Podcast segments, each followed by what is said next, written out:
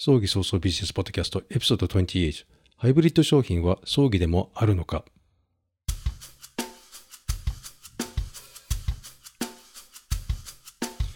はい、こんにちは。今のところ日本でたった一人の葬儀早々ビジネスポッドキャスター、有限会社 YEY の話題でございます。死に方改革研究者および旅のデザイナー、姉上の旅です。今日は2022年3月17日です。では、行ってみようか。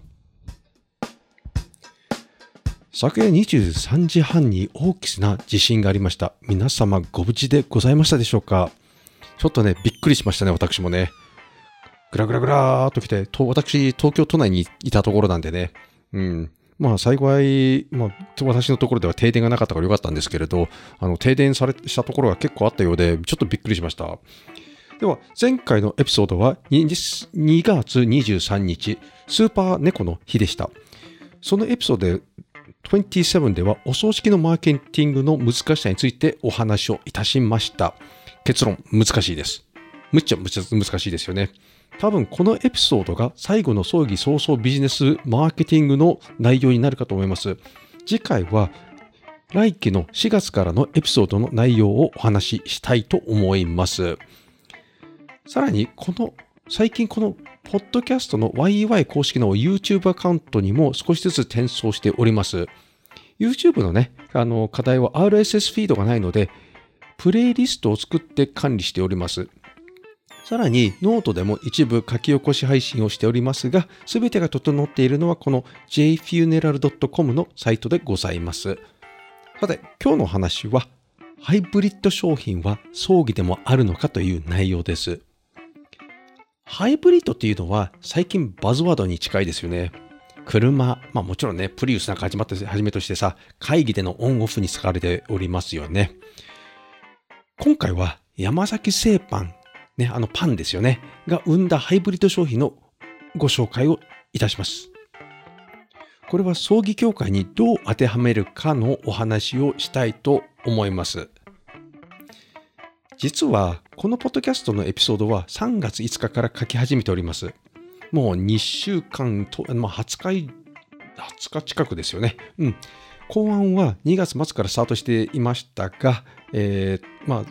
落としどころに苦労して、やっと収録まで結びつきまして、えっ、と、その矢先にさ、昨夜の大地震がありました。皆様、被害でお怪我はありませんでしたか？いち早く通常の生活にお戻りされることをお祈りいたします。さて、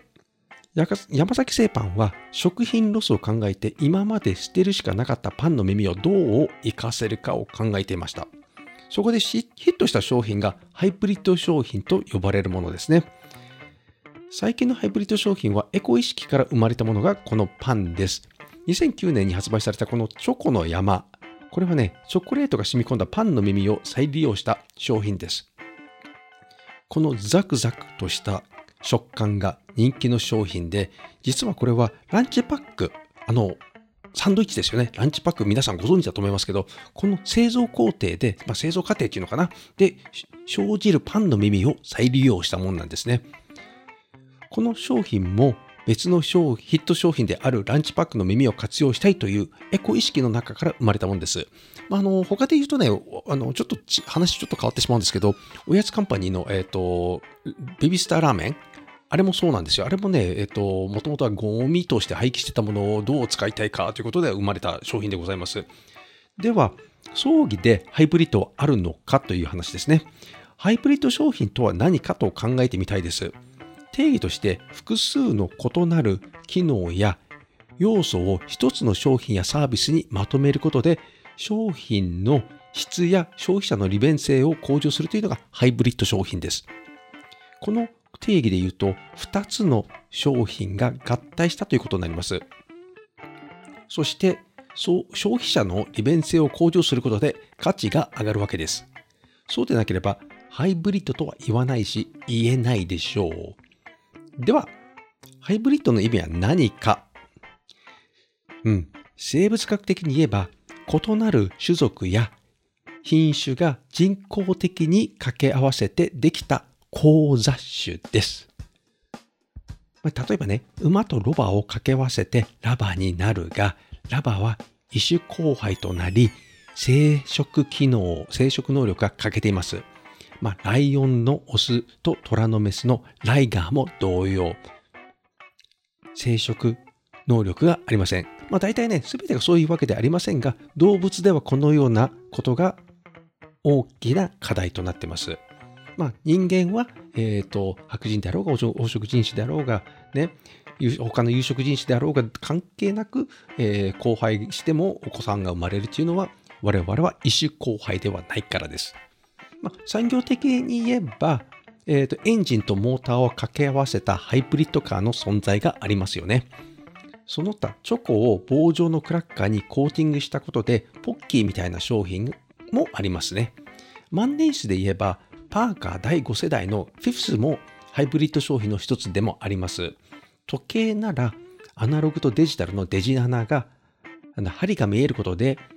時間の認識率が向上し、さらにデジタル的にタイマーなども活用できることで使い勝手が良くなりました。では、お葬式は単なるオンラインとオフラインの葬儀をハイブリッド葬儀と呼ぶには情けありません。これなら普通のハイブリッド会議、まあリアルとオンラインの同時参加可能の記者会見みたみみたいなものと変わらないですよね。ハイブリッドワークというのもあります。つまり、オンラインで自宅やサードプレイスとかですね、まあ、えっと、カフェとかでね。で、と、もう一つ場所は、オフィス出勤の両方をするという、ある意味、効率的ではあるので、で、多様な働き方を尊重するから成功しているわけです。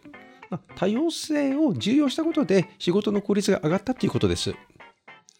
上記の定義で A と B を組み合わせて利便性を向上させた。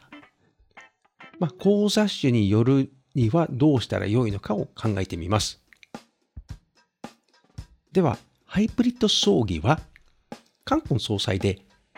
結婚式と葬儀を同時に行うことではありません。私が言うこの葬儀は単なるオンラインとリアルの葬儀ではなく、極端な例で言えば、キリスト教と仏教を掛け合わせた葬儀ね。まあ、この場合は宗教関連からすれば相反するものなので、ちょっと難しいですけれど、まあ、クリスマスにろうそくではなく線香を立てるのでもないし、葬儀で線香の代わりにろうそくを燃やすものでもありません。お経の代わりに賛美歌を歌うのはどうだろうかという話ですね。ナムナムチンのお経よりもあの、聖歌をみんなで歌い、お別れね、告別式をするような感じです。これはあくまでも極端な例ではありますけれど、凡人には意味がわからないお経よりも、キリストではなく、まあ、お釈迦様へ送る歌として、参列者がおお証拠だけで済ませるのでではなく、一緒に唱える、歌うっていうことですね。お葬式の方がよくありませんかという話です。まあ、創創価学会のさ、友人層ですね、義店長が来て、と、ね、みんなでお経を読むことをするんですけれど、まあ、これね、創価学会員以外は参加できないデメリットがあるわけですね。まして、お経は身近ではないから皆さんには。代わりに賛美歌なら誰でも歌えますですよね。まあね、本当そうだと思います。こんなのが21世紀に求められるハイブリッドの葬儀ではなかろうかということでございます。まあ、以上でございます。ご清聴ありがとうございました。